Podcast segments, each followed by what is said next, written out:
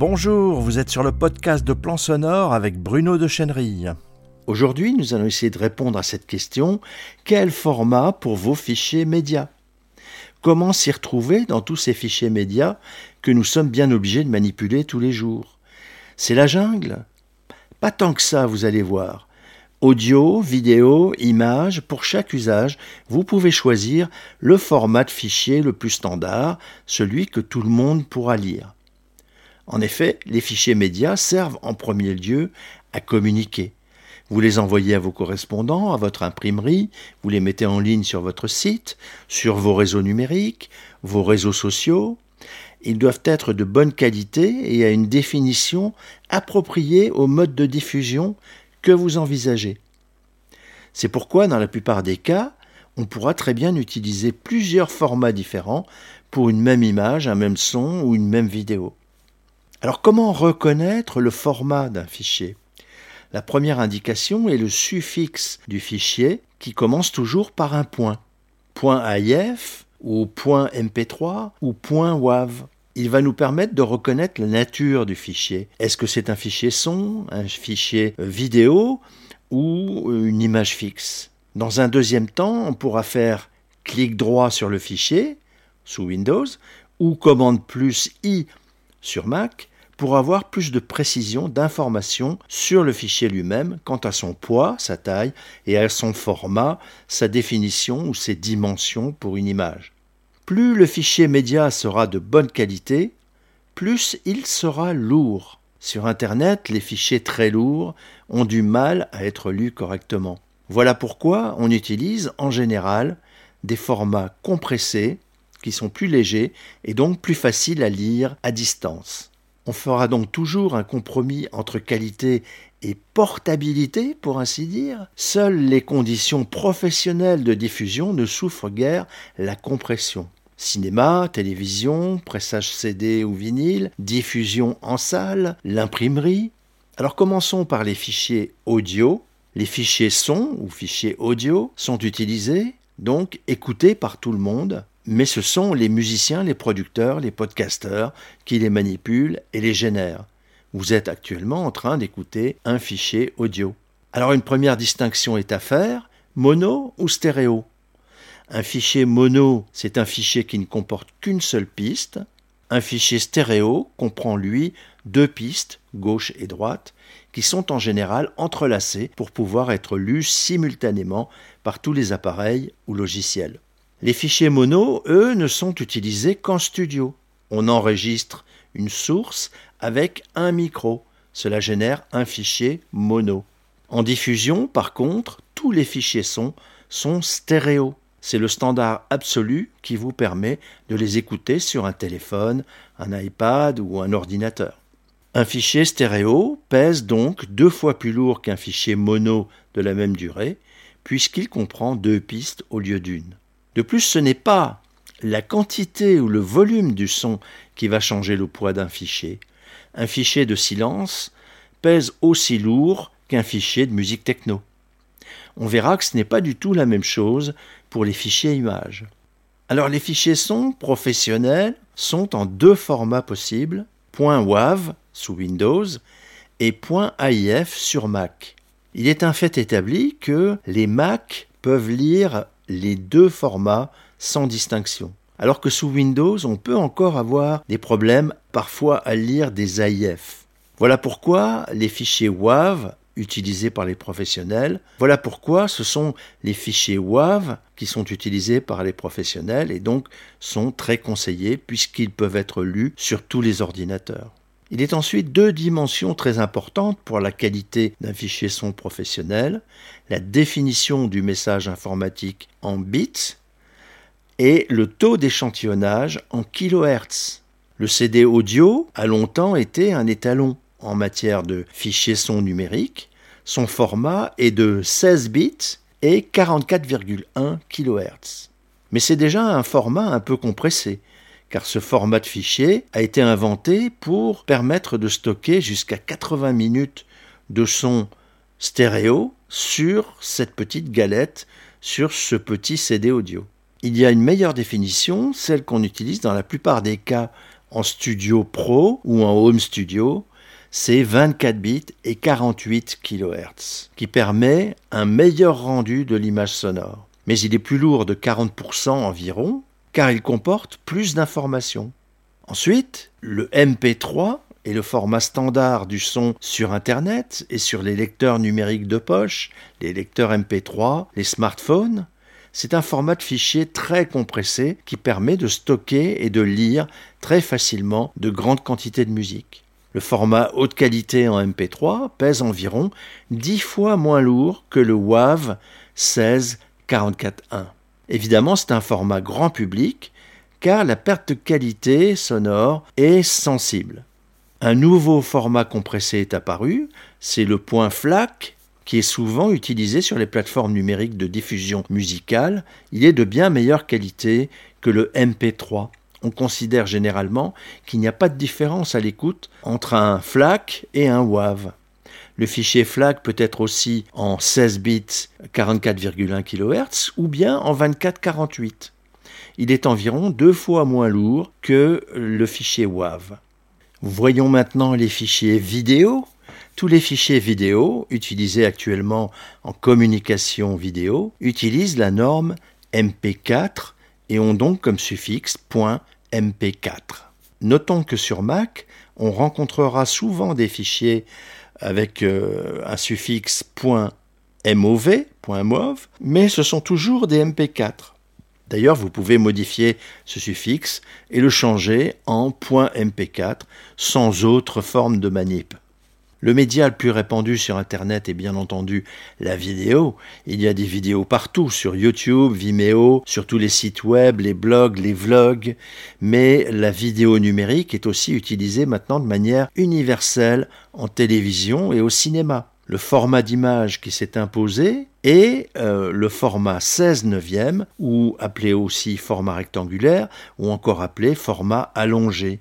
En même temps que lui, s'est imposé également sur Internet, mais aussi sur les caméras vidéo, les smartphones, les tablettes, un format de fichier vidéo qui est le MP4. C'est le format universel au XXIe siècle qui a quasiment détrôné tous les autres. On le trouve principalement en trois définitions euh, haute définition, le 1280 par 720 HD, qui a tendance à ne plus être trop utilisé, sauf peut-être en formation à distance où on a souvent affaire à des vidéos de cours qui ne demandent pas forcément une euh, qualité euh, optimale. Puis nous avons un format plus grand, le 1920 par 1080 HD, qui est actuellement le standard sur les plateformes vidéo Internet et les sites web, comme sur les téléviseurs.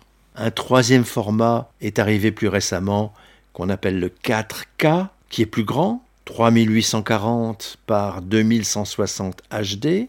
C'est en ce moment le format professionnel dit de ultra haute définition utilisé en télévision, au cinéma et sur les caméras ou appareils photo de dernière génération.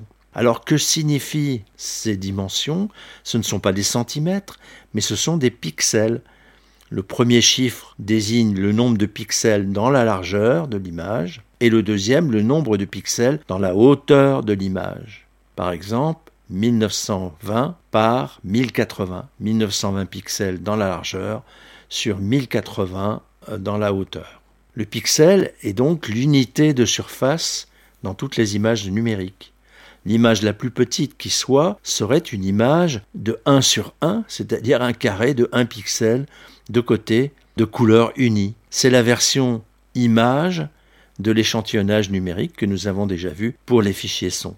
On comprendra bien que si on veut projeter une vidéo numérique sur grand écran, ce qui équivaut à l'agrandir, il nous faut le plus grand nombre de pixels possible dans ce fichier. Voilà pourquoi on est aussi en train de passer au cinéma en 8K, ce qui double la définition du 4K. Par conséquent, le choix d'un format d'image vidéo dépend de son support de diffusion et de la performance de la plateforme ou de l'appareil qui la diffusera. Par exemple, les vidéos YouTube sont regardées très majoritairement sur des tout petits écrans de smartphone et jamais sur des grands écrans. Il serait donc très inadapté de vouloir les diffuser en 4K ou en 8K. Par ailleurs, le poids d'une image dépend énormément aussi de sa complexité. Un aplat de couleurs pèse beaucoup moins qu'une image de paysage, par exemple. Une image fixe également. Pourquoi? Eh bien, la raison en est que la vidéo numérique reconnaît les pixels semblables et permet de les représenter de manière virtuelle, pourrait-on dire. Plus il y a de changements et de diversité dans une image numérique, plus elle sera lourde. Un deuxième format est apparu très récemment, c'est le format d'image carrée il a été introduit par Instagram et contamine maintenant aussi Facebook et même LinkedIn. C'est donc un format spécifique à Internet et on le trouve dans plusieurs dimensions. 600 x 600, 720 x 720, 1000 par 1000 ou 1080 par 1080. C'est toujours un fichier MP4. Seules ces dimensions changent. Autre avatar des réseaux sociaux, le format vertical, 9 16e, il provient du fait que toutes les personnes qui possèdent des smartphones le tiennent vertical pour faire des selfies ou des vidéos. Ce qui m'a toujours paru très étrange en termes de vidéos, mais ça se justifie intuitivement. Quasiment toutes ces images sont des portraits de personnes, sa propre personne en fait. Euh, le selfie, on pourrait appeler ça le format narcissique, non? C'est en tout cas le format des stories sur Instagram et des vidéos sur TikTok. Et comme ce sont les mêmes personnes qui regardent les vidéos sur ces réseaux sociaux, exclusivement sur leur smartphone, ils les regardent évidemment en vertical. On voit que ce format inversé, 9 par 16, correspond pile à l'écran du téléphone. Mais sur tous les réseaux sociaux et les sites web, le format de fichier le plus utilisé reste quand même le format HD 1920 par 1080 ou en vertical 1080 par 1920 il faut rapidement aussi parler du débit de la vidéo, c'est-à-dire du nombre d'images par seconde. On utilise actuellement deux débits, 25 images par seconde ou 30 images par seconde. Là encore, le 30 images par seconde tente à s'imposer maintenant un peu partout. L'image est un peu plus fluide et donc le mouvement est mieux retranscrit. 60 images par seconde est utilisé aussi pour les sports où le mouvement est le plus souvent très rapide. Évidemment, ça alourdit considérablement les fichiers et les appareils doivent être capables de les enregistrer et de les lire. Voyons pour finir les fichiers d'images fixes. Photos ou illustrations, les images fixes sont aussi omniprésentes sur les sites, les blogs, euh, sur Internet. Là aussi, la compression est de mise, car les grandes images peuvent ralentir considérablement le temps de chargement des pages Internet et impacter très sérieusement le référencement des pages par les moteurs de recherche. Les deux formats les plus courants sont le PNG ou le JPEG, JPG ou JPEG. Le standard très conseillé sur Internet, c'est le standard .jpg, donc le JPEG, qui permet une bonne compression et qui est bien chargé par euh, tous les moteurs de recherche et par tous les navigateurs. Le seul avantage du point PNG semble être la possibilité d'avoir un fond transparent et donc de présenter des images détourées sur un fond de page coloré par exemple. C'est un avantage en termes de design. Toutefois, le fichier .png est moins bien récompensé par les moteurs de recherche, par Google, que le JPEG qui est beaucoup plus universel. Alors la taille des fichiers images. 60% des images sur Internet sont vues sur des smartphones plutôt que sur ordinateur. Les sites Internet doivent donc s'adapter souplement à ces écrans de taille extrêmement différente. C'est une contrainte depuis quelques années qui se rajoute au fait que le trafic Internet ne cesse d'exploser. Donc les pages Internet doivent être les plus légères possibles à charger. Voilà pourquoi on doit prêter attention à la fois au poids des fichiers images, euh, leur compression, mais aussi à la taille de chaque image. Une image qui va être placée par exemple dans une colonne qui fait 250 pixels de large ne doit pas excéder cette taille.